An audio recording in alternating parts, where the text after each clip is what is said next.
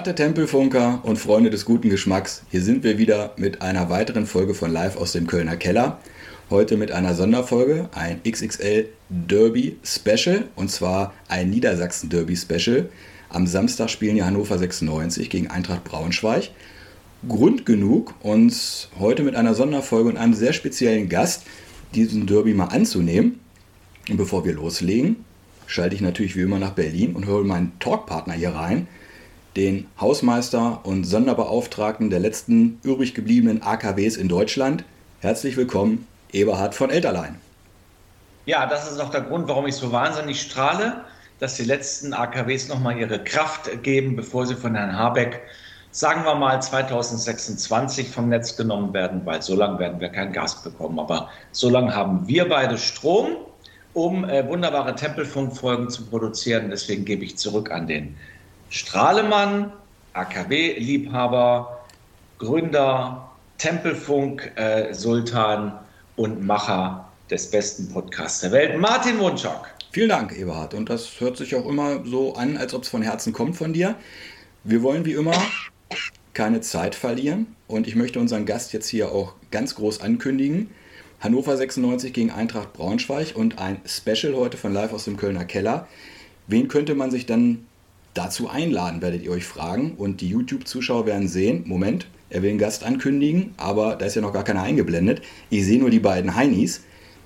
Dazu gleich mehr. Jedenfalls, unser Gast heute ist kein geringerer als der Boss von Hannover 96, der Geschäftsführer Martin Kind. Und man darf applaudieren, ja genau.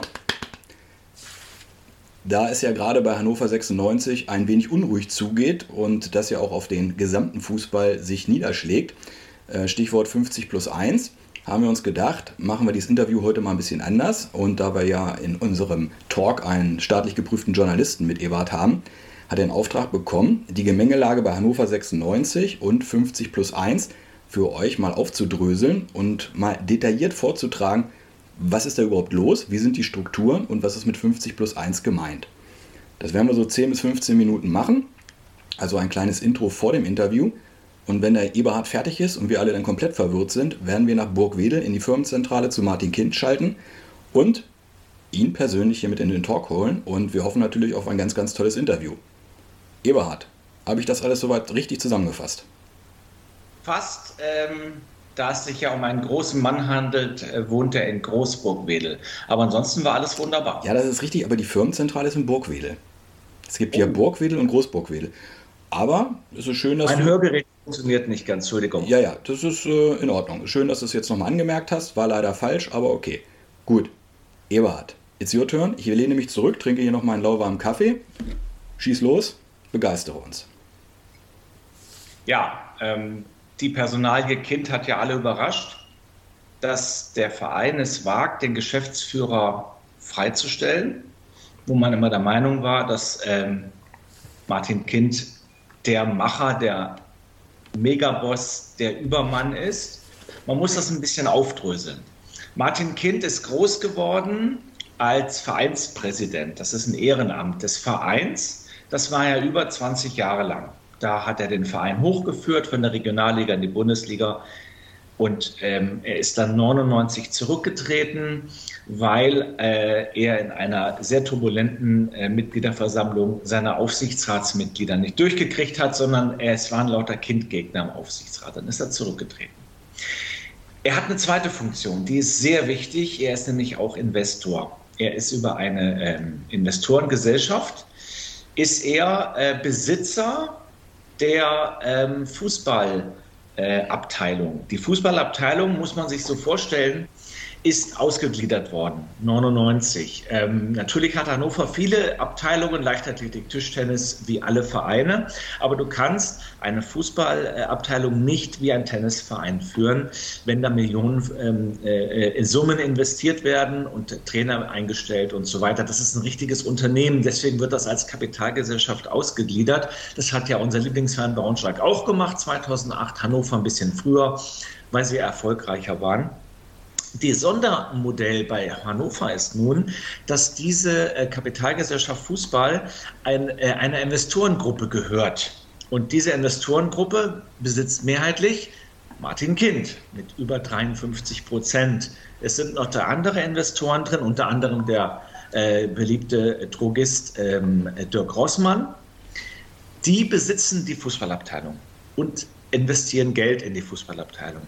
Und natürlich sind sie der Meinung, wenn sie schon so wahnsinnig viel Geld investieren, dass sie auch den Verein selbst äh, leiten oder bestimmen wollen.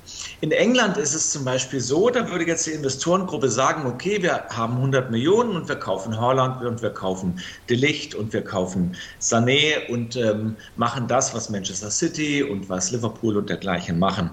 Das geht in Deutschland nicht und jetzt wird es nämlich entscheidend, weil wir die 50 plus 1 Regel haben. Die DFL vergibt nur Lizenzen an Vereine, bei denen der Verein 50 Prozent plus eine Stimme Mehrheit hat.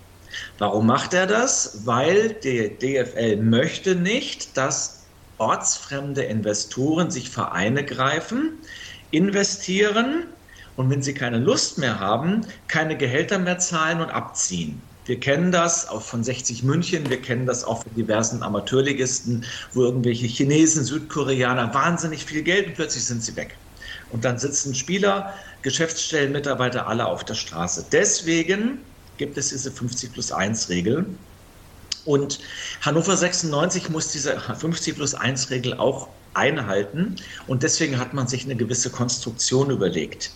Der Verein, die EV, dem nicht mehr Martin Kind vorsteht, sondern sein Nachfolger Sebastian Kramer, hat eine ähm, Gesellschaft, die sogenannte äh, Marketing äh, GmbH, ähm, unter sich zu 100 Prozent bei der, Entschuldigung, die Hannover 96 Management GmbH, unter sich, über die sie die Fußballabteilung kontrolliert. Die gibt es nur wegen dieser 50 plus 1 Regelung und Martin Kind ist bei dieser Management GmbH als Geschäftsführer angestellt. Und der Verein hat satzungsmäßig die Kontrolle über diese Management GmbH und sie haben als diejenigen, die den Geschäftsführer berufen und abberufen können, sich erlaubt, im Juli Martin Kind von diesem Posten abzuberufen. Also nicht als Investor, sondern als Geschäftsführer. Operatives Geschäft. Also Trainer einstellen, Trainer feuern, Spieler einkaufen, Spieler feuern, Etat fertigstellen, alles, was ein Geschäftsführer macht, was ne, Peter Vollmann bei Braunschweig macht, ist, macht Martin Kind. Und der Verein ist der Meinung, dass sich Martin Kind so vertragswidrig verhalten hat, nämlich dass er Zahlungen nicht geleistet hat über diese Management GmbH, dass sie die absolut schärfste Schwert gezogen haben und sie haben ihn abberufen. Das ist die höchste Eskalationsstufe und Martin Kind hat sich dagegen gewehrt und hat gesagt, erstens habe ich diese Vorwürfe, die er mir macht, Zahlungen habe ich. Das stimmt nicht. Zweitens ist die Frage, kann der Verein die Management GmbH äh, Geschäftsführer einfach entlassen? Und der Martin Kind hat geklagt von dem Landgericht und die haben in einem Eilantrag gesagt, diese Kündigung ist unwirksam. Martin Kind kann weiter Geschäftsführer bleiben. Es gibt ein Hauptverfahren. Ich glaube, es ist nächste Woche. Wir müssen ihn das fragen wo generell entschieden wird, ob Martin Quint Geschäftsführer bleiben darf oder nicht. Und die Richter, die jetzt schon entschieden haben, haben gesagt, das ist ein sehr, sehr spannender, schwieriger Fall, wo wir ganz genau hinschauen müssen, durfte der Verein überhaupt Martin Kind entlassen? Ist der überhaupt Martin Kind vorgesetzt? Und was sind das für Zahlungen, die angeblich nicht geleistet wurden oder doch? Weil da gibt es zwei völlig unterschiedliche Meinungen.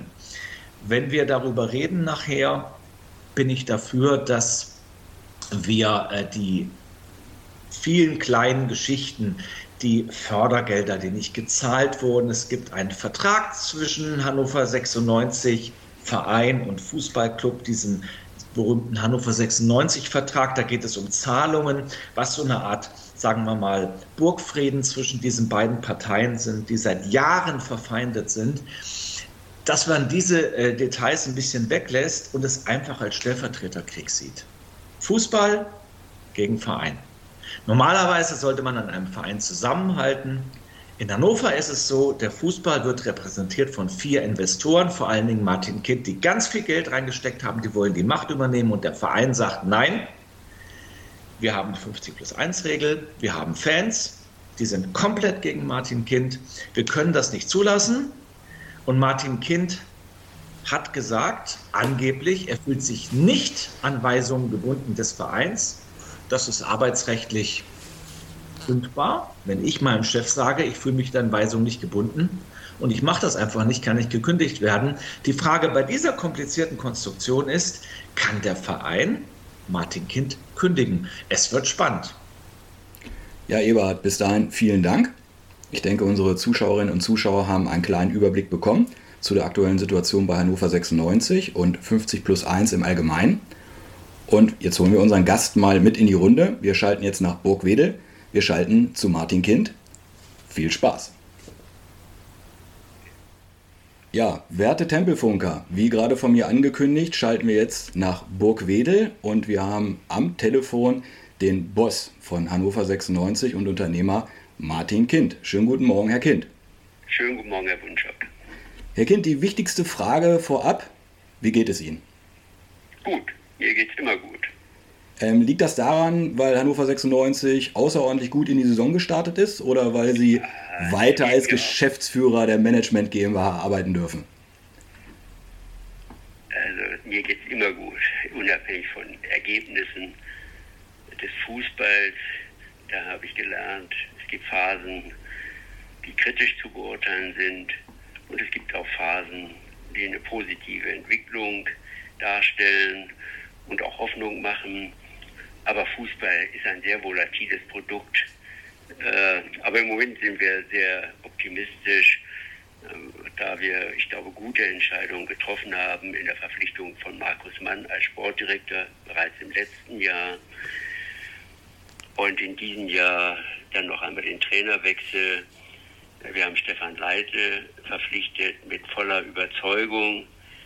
Für uns auch der erste Trainertransfer, für den wir eine Ablöse gezahlt haben, akzeptiert deshalb, weil wir von Stefan Leite überzeugt waren und sind. Umso erstaunlicher ist es eigentlich, äh, Mitte Juli hat uns die Mitteilung wahnsinnig überrascht, dass Sie vom Stammverein als Geschäftsführer abberufen wurden. Das nee, das war, glaube ich, im Juli. Genau, im, im Juni. Was haben Sie denn verbrochen, Herr Kind? Nach meiner Einsicht oder unserer Einschätzung gar nichts. Das ist ja ein, das schlimmste Schwert, was man ziehen kann, dass die EV, die ihrer Meinung nach 100% Kontrolle über die Management GmbH ab, äh, einfach den, den Geschäftsführer abberuft. Das muss doch einen Grund haben. Ja, da bin ich der falsche Ansprechpartner. Äh, das kann ich Ihnen nicht wirklich äh, begründen. Ist auch nicht meine Aufgabe. Nein, Sie haben mich abberufen. Wir haben dagegen eine einstweilige Verfügung vor dem Landgericht beantragt. Und das Landgericht hat äh, im vollen Umfang unserem Antrag bestätigt. Und gegen diese Entscheidung hat der EV jetzt auch noch einmal beim OLG Beschwerdestichberufung eingelegt.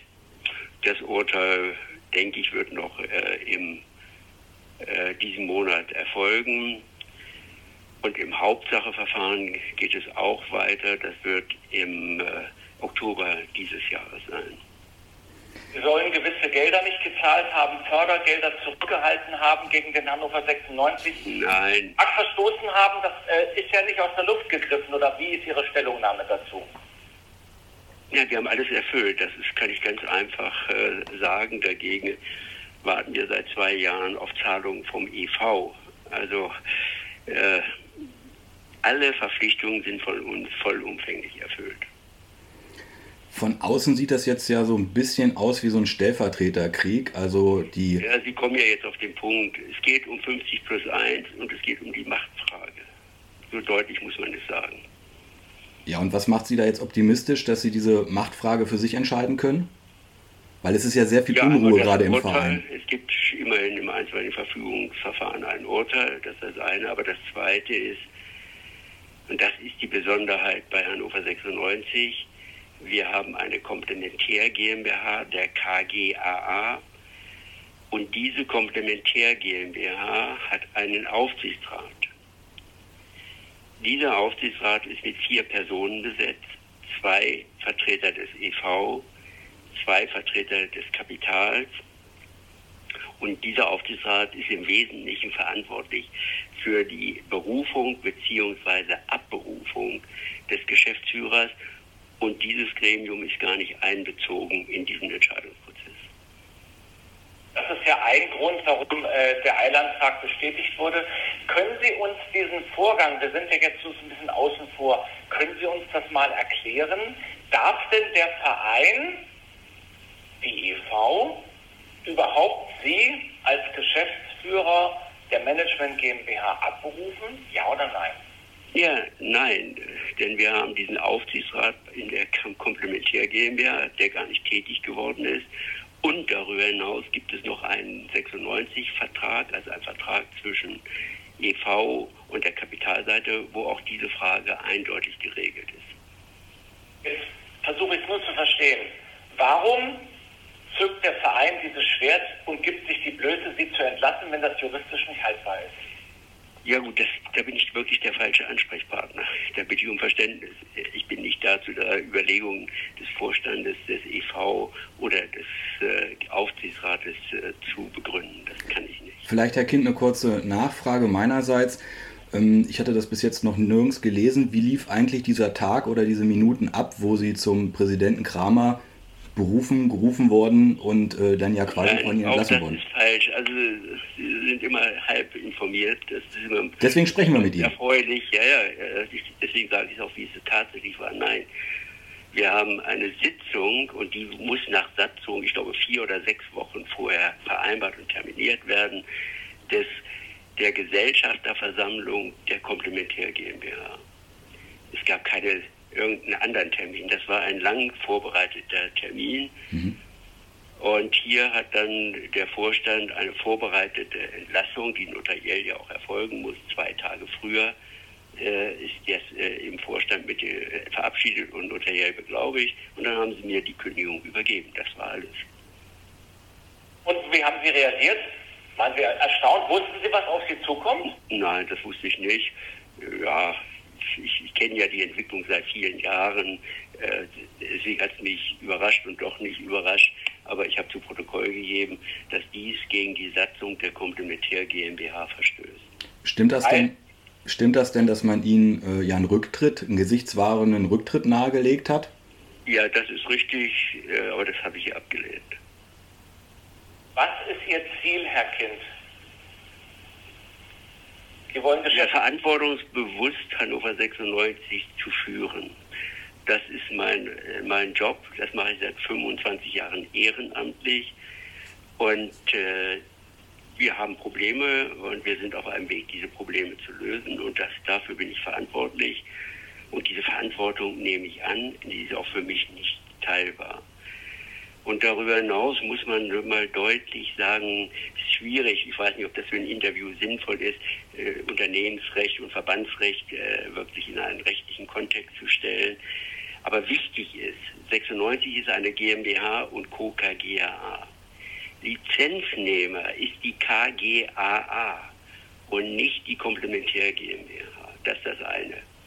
Das zweite, die KGAA ist ein Wirtschaftsunternehmen. Das dritte ist, die KGAA hat einen eigenen Aufsichtsrat mit acht Personen.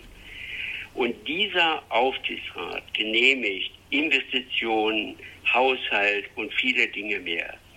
Und das ist die Richtlinie für den Geschäftsführer, diese Vorgaben vollumfänglich zu beachten. Wenn ich Sie richtig verstehe, hat der Verein sich sehr geärgert über ihre Sätze, dass sie sich nicht den Weisungen des Vereins äh, zugehörig fühlen, sondern offensichtlich dieser, dieser ähm, Leitung der KGA. Ja, ich, ich habe es ja versucht eben, es gibt hier Rechtsprobleme, die müssen sicher geklärt werden. Welche Bedeutung, unternehmensrechtlich ist doch klar, dass der Aufsichtsrat der KGAA das entscheidende Gremium ist. Und dann stellt sich die Frage, kann ein EV irgendwelche Weisungen geben, die abweichen von diesen vorgegebenen Planzahlen. Das sind und sonstigen Entscheidungen. Das ist die Frage und da sind wir unterschiedlicher Auffassung, ja. Nun muss man ja sagen, es ist jetzt schon sowas wie ein Krieg zwischen der Fußballabteilung und dem Verein, also dem. Nein, das ist ein Unternehmen, keine Abteilung. Also dann sollten Sie auch bitte bei der korrekten Sprache bleiben. Das ist ein Wirtschaftsunternehmen. Und das sind die Spielregeln, die auch zu beachten sind. Und wir haben, man muss es ja für die Fußballfans auch erklären. Es gibt auf der einen Ja, aber da muss man es trotzdem korrekt, wenn Sie es schon wollen, dann müssen Sie es korrekt machen oder gar nicht. Dann erklären Sie es nochmal so für alle Verständnis. Nein, jetzt wiederholen tue ich nicht. Ich habe es ja versucht darzustellen. Okay, wir haben also den Verein, e.V. und wir haben die Kapitalgesellschaft. So. Sie wollten schon mal 2017 den Verein übernehmen, dann hat äh, die Nein, Er gehört zu 100 Prozent drei Gesellschaftern aus Hannover. Wir wollen nichts übernehmen. Es gehört uns. Also ich würde Sie wirklich, wir sollten das Thema, wäre meine Bitte jetzt beenden, dann müssten Sie sich wirklich erstmal korrekt informieren und dann können wir gerne qualifiziert darüber sprechen. Ich wüsste trotzdem gerne, warum Sie so wahnsinnig gegen die 50 plus 1 Regel sind. Ja, weil ich, weil ich glaube, dass äh, das ist erstmal eine besondere deutsche Regelung. Ja, und der DFB und die DFL haben vielleicht ein paar Geburtsfehler gemacht, das kann man sicher diskutieren. Aber letztendlich geht es um die Frage der Wettbewerbsfähigkeit innerhalb der Bundesliga. Und hier haben wir ja deutliche Verzerrungen. Und das Zweite ist der internationale Wettbewerb. Und wenn Sie sich andere Länder ansehen, die kennen eben diese 50 plus 1 Regel nicht. Und damit ist die notwendige Kapitalbeschaffung natürlich äh, unterliegt anderen Spielregeln und ist damit in der Regel einfacher, als wenn additiv eine 50 plus 1 Regel besteht. Herr Kind, allgemein ist es ja so, seit ein paar Jahren bei Hannover 96, dass man so ein bisschen Unruhe wahrnimmt innerhalb der Fanszene, ähm, gerade was 50 plus 1 Ja, aber auch da muss ich, ist richtig. Hm? Das ist ja auch, die angetreten ist, ist ja auch alles okay. Nur, wir haben, wenn ich mal das die Heinz von Heiden Arena nehme, wir haben eine Kapazität von etwa 50.000 ja. Zuschauern. Jetzt bin ich mal ganz optimistisch. Diese Hardcore-Fanszene sind 5.000 Leute oder mhm. Fans oder Zuschauer, wie man sie auch beschreiben will. Aber es gibt noch 45.000 andere Zuschauer. Was wollen die denn? Wir reden immer nur über eine kleine Zielgruppe innerhalb des Systems. Die viel Unruhe reintragen können. Also sehen wir ja auch ja, in anderen Vereinen. Das, das haben sie jetzt nicht exklusiv. Das ist ein Kulturkampf des Fußballs, so kann mhm. man es vielleicht auch beschreiben. Und trotzdem muss, äh, ist die DFL und der DFB gefordert, hätten sie 50 plus 1 immer konsequent durchgesetzt, gäbe es die Diskussion nicht. Sie haben es aber nicht. Und bei der KGAA haben sie darüber noch auch weitere Fehler gemacht.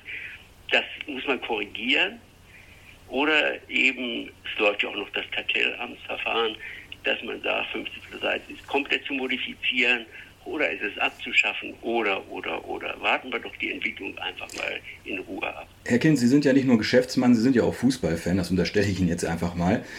Ähm, natürlich ist es Ihre Aufgabe als verantwortlicher Mann des Handelns, äh, neue Gelder zu akquirieren für den Verein, um den weiter voranzubringen. Und auf der anderen Seite, wir hatten es gerade kurz angesprochen, haben die Fans natürlich so ein bisschen Angst, nicht die Fans, sondern ein Teil der Fans, Angst äh, vor dem Ausverkauf. Man blickt ja auch so ein bisschen in andere Länder, wo dann gerade. Aber in Hannover gehört schon alles drei Leuten. Das muss man einfach mal verstehen. Das ist eine andere Situation als zum Beispiel beim Hamburger Sportverein. Trotzdem können Sie die Angst nachvollziehen oder wenn Sie sagen, es gehört denen ja schon. Na, wir können doch, man muss mal ein bisschen kreativ denken. Ja. Man muss mal diese alten Schablonen vielleicht mal verlassen. Hm? Natürlich kann man darüber reden, wie kann man die Fans in gewisse Prozesse einbinden.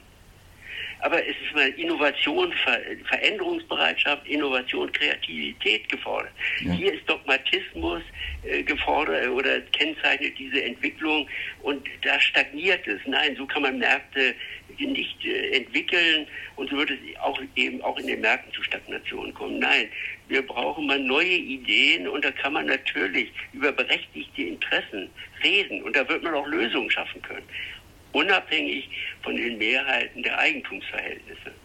Sehe ich vollkommen ein, dass man neue Wege gehen muss. Ähm, und Sie sind ja nun erfolgreicher Unternehmer. Sie haben ja bewiesen, dass Sie neue Wege äh, finden können und die auch gehen können. Trotzdem nochmal eine Nachfrage. Äh, haben Sie vielleicht, nicht nur Sie, sondern auch Ihre Mitarbeiter, ähm, eventuell vielleicht ein paar Fehler gemacht bei der Kommunikation, dass man ja, vielleicht den einen oder anderen nicht mitgenommen hat? Ja, wer sagt, er hat alles richtig gemacht, der wäre ja naiv. Ja. Also natürlich haben wir Fehler gemacht. Aber wer entscheidet, macht Fehler. Ja. Und wichtig ist, dass man Fehler, soweit es möglich ist, dann auch korrigiert. Und das, denke ich, haben wir bisher auch immer dann umgesetzt. Was schwebt Ihnen denn in Zukunft für Hannover 96 vor? Wollen Sie jetzt wirklich als Investoren den Verein übernehmen? Wir sind Gesellschafter, keine Investoren. Alles Bürger aus Hannover. Alles immer an der Oberfläche. Nein, gehen Sie doch mal in die Tiefe. Das sind Gesellschafter und das sind Hannoveraner, die auch sich für, für dieses Hannover-Modell stehen. Ja. Und die, Sie, ja, kann man sagen, dass Sie den Verein nochmal versuchen wollen zu übernehmen? Und Wir haben ihn doch schon. Ich weiß nicht, was. Ich kann Ihre Frage wirklich bitte um Verständnis. Vielleicht sollten wir das Unternehmensrecht mal verlassen. Da sind wirklich, da müssen. Das sieht der Verein aber offensichtlich anders. Nee, das kann er nicht anders sehen. Wenn er die deutschen Rechtsnormen beachtet, dann. Äh, es geht doch nur um die Komplementär GmbH, die die Geschäftsführer bestellt bei der KGAA. Das ist ja bei der GmbH und bei der AG ganz anders. Und da hatte vielleicht auch die DFL einen Fehler gemacht. Ja gut, also nein, es, ist, gehört den drei Gesellschaftern und das ist das Faktum, das kann man noch nicht wegreden. Jetzt ist es ja so, dass Sie äh, 97 den Verein ehrenamtlich übernommen haben und aus der Regionalliga quasi die Bundesliga geführt haben und Europapokal und eine tolle Arena, die viele Gewinne abwirft. Dieser Schatzsperr. Woher wissen Sie das denn? Sie sind alle sehr mutig. Haben sich mal Bilanzen angesehen, ja? Ich habe gelesen, zumindest die Arena äh, äh, äh laut Verein äh, äh, gute Gewinne ja. Wissen Sie Besseres? Was heißt gute Gewinne? Das müssten Sie dann mal definieren. Dass sie gewinnträchtig arbeitet, die Arena, oder ist das Ja, sie erwirtschaftet Erträge, das ist richtig. Aber ob die Erträge ausreichend sind, um Substanz zu erhalten und, und, und, das ist doch die entscheidende Frage. Das andere ist eine Sachstandsbeschreibung aber die nicht beschreibt, können die Anforderungen der Zukunft darüber finanziert werden. Das ist doch immer die Frage. Es ist ja Hannover 96 das durch Sie geworden, durch Ihr Engagement, durch Ihr Geld, durch Ihren Einsatz. Jetzt ähm, gibt es natürlich immer sehr viel Kritik an Ihnen. Ähm, soll, sind Sie nicht der Meinung, dass man Ihnen dankbar sein sollte, dass Sie ja, wenn Sie einen Job machen, erwarten Sie nicht Dankbarkeit und in solchen Strukturen noch weniger. Also hier ist auch Vernunft und Realismus. Nein, man hat eine Verantwortung und wird diese Verantwortung nach bestem Wissen und Gewissen annehmen und versuchen erfolgreich umzusetzen. Das ist der Job, nicht Erwartung von Dankbarkeit. Sie waren ja bis 2019 selbst Vereinspräsident neben Ihrer Tätigkeit als äh, Geschäftsführer und Investor. Warum sind Sie das eigentlich nicht mehr? Denn hätten Sie jetzt ja quasi diesen ja, ganzen Rechtsstreit ja, nicht mehr.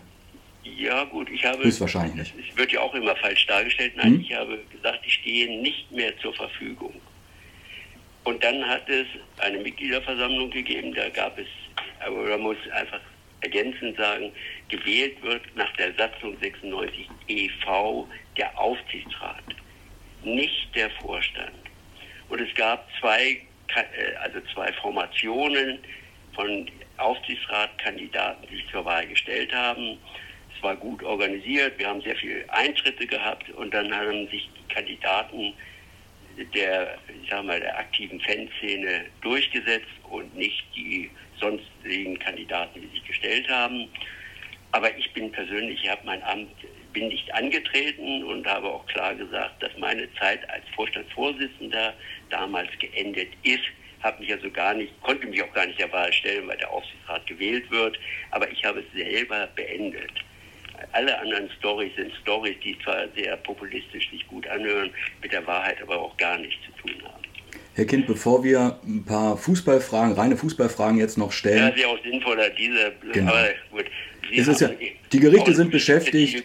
Die Sie beglücken wollen. Genau, die Gerichte sind beschäftigt und da wird es ja dann zeitnah Entscheidungen geben. Ich habe da jetzt erstmal, bevor es wie gesagt Fußballfragen noch gibt, ein paar ähm, eine letzte Frage und zwar die äh, Geschäftsführung hat ja ihren Sohn als ihren Nachfolger vorgeschlagen. Das ist doch eigentlich hört sich doch nach einer guten Konsenslösung an. Oder sehen Sie das anders? Ja, aber das würde ich jetzt ungern diskutieren. Das sehe ich schon deutlich anders. Ja. Aber es geht schon, wir wollen es gleich abschließen, Herr Kind, bevor wir zum erfreulichen Fußball kommen. Ich verstehe das richtig, es geht schon um Ihre Nachfolge und wenn ich... Gut, äh, ich wir haben ja schon, also es fällt mir schwer, Ihnen immer noch zu antworten, denn ich, wir haben ja schon das Bemühen gehabt und haben einen Nachfolger präsentiert und auch eingestellt. Der wurde dann abgelehnt. Also wir haben doch schon längst uns mit dem Thema beschäftigt und beschäftigen uns auch heute. Das gehört doch dazu, zur Verantwortung, dass man auch immer die Nachfolge regelt. Das ist doch selbstverständlich. Ich weiß nicht, in welcher Welt Sie leben. Jedenfalls nicht in der Welt von Verantwortung. Naja, offensichtlich ist es so, dass sich Verein, also EV und Kapitalgesellschaft nicht auf einen gemeinsamen Geschäft. Ja, das muss man jetzt versuchen. Und wenn es ein Mediator ist, ich habe keine Fantasie, oder gut, ich will mich damit nicht weiter auseinandersetzen. Natürlich, wir müssen Profile definieren. Erst einmal wollen wir ein, wollen wir zwei, dann brauchen wir die Profile und dann müssen wir sehen, dass wir uns auf Kandidaten verständigen. Und Herrn Rettich wollen Sie nicht? Ach, ich will jetzt keine einzelnen Namen äh, kommentieren. Naja, wäre ja ein Verfechter von 50 plus 1. Das könnte nicht in Ihrem Interesse sein, aber das ist ja, aber darum geht es gar nicht. Wir, haben Qualitäten zu beurteilen und nicht äh, irgendwelche Einstellungen nicht. Aber ich denke, man sollte welche holen, die nicht aus dem Fußballmarkt kommen und vorbelastet sind. Das ist richtig. Jedenfalls, äh, wenn sie sich so stark engagiert haben wie Herr Rettich. Gut, Martin, dann machen wir mit Sport weiter. Genau, schließen wir das Kapitel jetzt erstmal ab und richten unseren Fokus auf den ja, Samstag. Das hat nicht viel gebracht, aber vielleicht, wenn Sie es mal verstehen wollen, stehe ich Ihnen gerne mal zu einem okay. Informationsgespräch zur Verfügung. Am Samstag steigt das Niedersachsen-Derby zwischen Hannover 96 und Eintracht Braunschweig. Da werden ja natürlich wieder die Emotionen hochkochen. Es ist ausverkauft, ähm, das Stadion.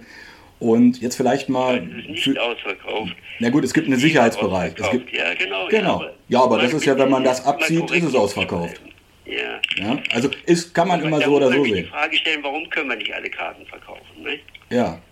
Warum muss man das dann einrichten, so eine Sicherheitszone? Ja, fragen Sie doch die, Sie kennen doch die Historie, Sie haben sich hoffentlich mit beschäftigt. Ja. Das ist jetzt so in Sicherheitsbesprechungen so definiert, um alle versuchen, die Risiken zu kalkulieren und zu begrenzen.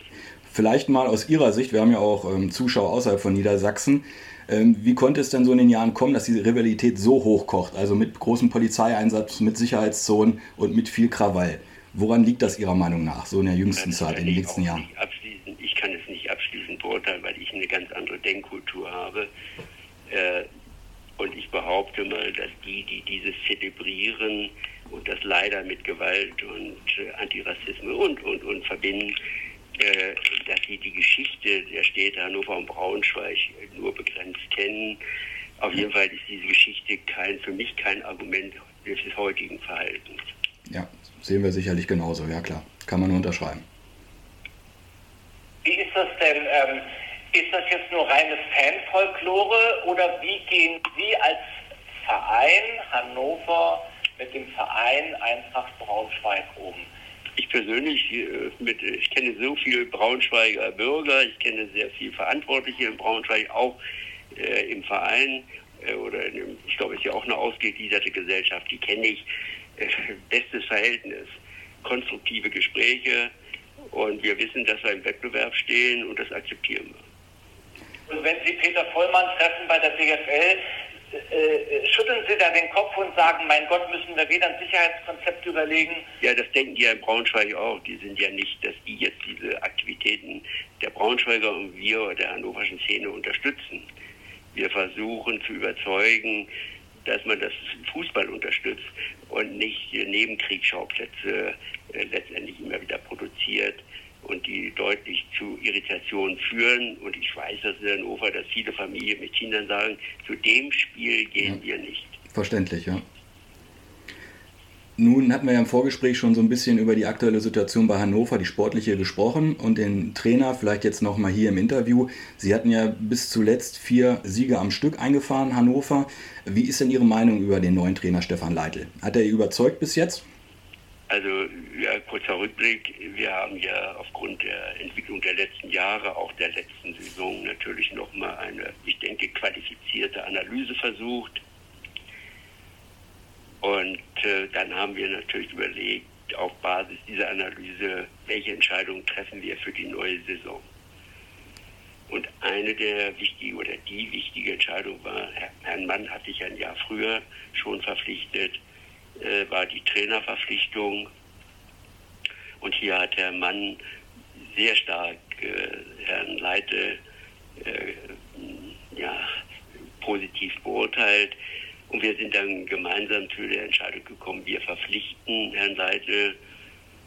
Es war natürlich eine besondere Situation, weil auch hier noch additiv äh, eine Ablösesumme zu zahlen war. Aber die Argumente, die Sachargumente für die Verpflichtung waren so überzeugend, dass wir gesagt haben, dann akzeptieren wir auch diese Ablösesumme. Und ich muss ja erinnern, wir haben zwei Jahre Pandemie oder gut zwei ja. Jahre Pandemie hinter uns mit allen wirtschaftlichen Auswirkungen haben wir diese Entscheidung haben wir getroffen. Dann haben wir mit Herrn Seidel erstmal seine Spielphilosophie und, und, und, und darauf dieser Basis dann die Mannschaft geplant, die Profile der Spieler definiert und dann die Spieler auch verpflichtet. Ein guter Mix aus äh, Stammspielern und äh, jungen Backup-Spielern, die sehr schnell auch performen in dieser Saison. Ähm, und das war, glaube ich, wirklich eine sehr strukturierte, diesmal eine extrem strukturierte Entscheidungsfolge erarbeitet und dann umgesetzt. Und wenn man jetzt die ersten Spiele sieht, unglückliche Niederlagen oder Unentschieden, äh, aber die zu einem so, solchen Prozess eben dazugehören. Wichtig ist, was lernt man draus. Und in der Zwischenzeit performt die Mannschaft gut hat aber, muss man auch deutlich sagen, Siege errungen, die ein bisschen glücklich waren, aber nicht unverdient. Aber der Prozess ist das Entscheidende und äh, die Entwicklung der Mannschaft macht große Hoffnung, wobei mit Realismus und Vernunft, äh, das ist ganz entscheidend. Ich bin ja gebürt, gebürtiger Niedersachse und deswegen habe ich immer so ein bisschen ein kleines Auge auf Hannover auch äh, drauf, obwohl ich jetzt hier in Köln lebe. Und es ist ja das eine, dass sie wirtschaftlich äh, und in der Außendarstellung den Verein Hannover 96 nach vorne gebracht haben. Sportlich ist es so, seitdem sie da Verantwortung tragen bei Hannover, haben sie, ich glaube, wenn ich richtig gezählt habe, insgesamt 15 Trainer und 10 Sportdirektoren entlassen. Herr Kind, ist das für Sie noch so eine, also jetzt eine normale Zahl, also für, für diese ja, Dauer Ihrer Tätigkeit? oder? Ich, kenne Vereine, die in einem Jahr vier Trainer gewechselt haben. Hm. Ja, nein, das macht man immer nur dann, wenn man überzeugt ist, dass man absteigt oder Ziele nicht erreicht. Nur dann.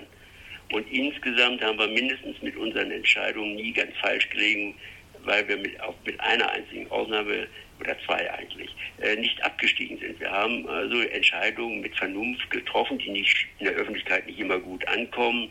Aber Sie können auch aktuell Vereine ansehen, bei denen Trainerdiskussionen auch schon stattfinden.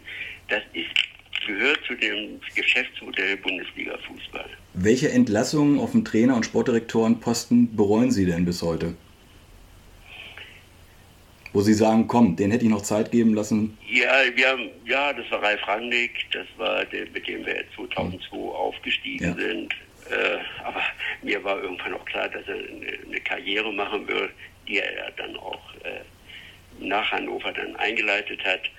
Äh, und äh, dann das Verhältnis, was mir wehgetan hat, das war Schmatke-Slomka. Mhm. Denn wir haben damals Euroleague, wir waren ja 14 Jahre nachhaltig. Ja in der Liga und haben zwei Jahre in der Euroleague gespielt. Und das war das Duo Schmatke-Slomka.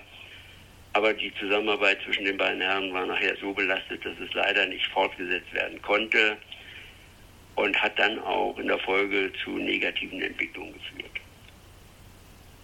Lassen Sie uns kurz einen Einblick geben. Äh, Sie, Sie sind ja der starke Mann von Hannover 96. Ach, Quatsch. Nein? Der wichtigste ist der Trainer. Mensch, Fußball wird, wird auf dem Platz gespielt. Aber Sie stellen den Trainer ja ein. Sportdirektor, Trainer und Zusammenstellung der Mannschaft und die Arbeit des Trainers ist die Entscheidung über Erfolg oder weniger Erfolg. Wie ruhig lassen Sie denn den Sportdirektor und den Trainer arbeiten? Das heißt, fragen Sie doch selber, sehr ruhig. Wenn, ein, wenn Sie gute Jobs machen, dann können Sie sehr frei arbeiten. Was hat denn Herr Leitl für einen Auftrag für dieses Jahr? Wollen Sie schon, können Sie schon aufsteigen? Das ist überhaupt kein Bestandteil unserer Diskussion, auch nicht unserer Planung damit, weil ich persönlich glaube, Sie brauchen einen Entwicklungsprozess. Ein Aufstieg, um dann wieder abzusteigen, macht wenig Sinn. Also muss man eine Mittelfristplanung hinterlegen, um das Ziel Wiederaufstieg und 96 gehört aus meiner Sicht in die erste Bundesliga wegen des, der Heinz von Heiden Arena und wir haben ein unglaublich tolles Nachwuchsleistungszentrum, haben wir sehr, sehr viel Geld investiert und haben auch laufend hohe, laufend, hohe laufende Kosten. Also wir sind da in der Infrastruktur erstligatauglich, ganz deutlich.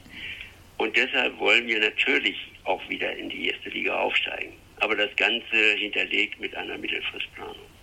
Herr heißt äh, zwei Jahre, drei Jahre? Haben Sie ja, zwei Jahre wäre der Wunsch. Es kann aber auch drei Jahre dauern.